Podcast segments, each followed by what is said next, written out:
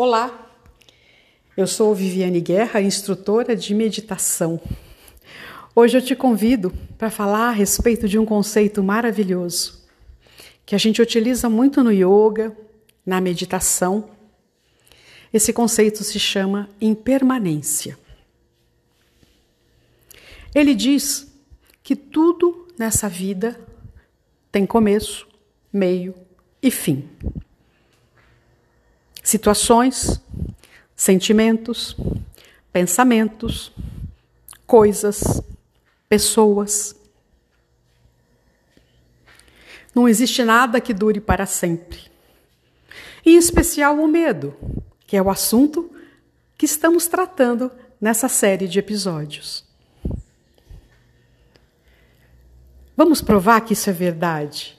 E quando você assumir isso como verdade, vai perceber como tudo na sua vida, inclusive os sentimentos que você considera incômodos ou inadequados, vão ficar mais leves.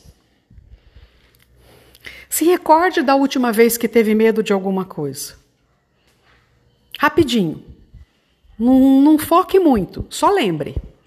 E lembre que ocorreu um início do medo, que ele durou um certo tempo, depois ele passou. Você não está sentindo esse mesmo medo agora. Já foi, ficou lá atrás. Se recorde de algum medo que você tinha muito quando criança e que não tem mais agora. Passou o tempo. O tempo correu. Você viveu, aprendeu outras coisas, se tornou uma outra pessoa. A gente se torna uma pessoa nova a cada minuto. E essa pessoa nova que existe hoje não tem mais o medo que aquela pessoa tinha quando era criança. O medo foi embora.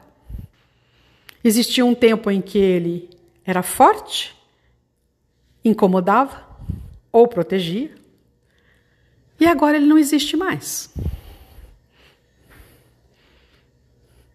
É uma maravilha a gente poder viver nesse mundo sabendo que todas as coisas que nos incomodam mais, que às vezes até nos fazem sofrer, vão terminar.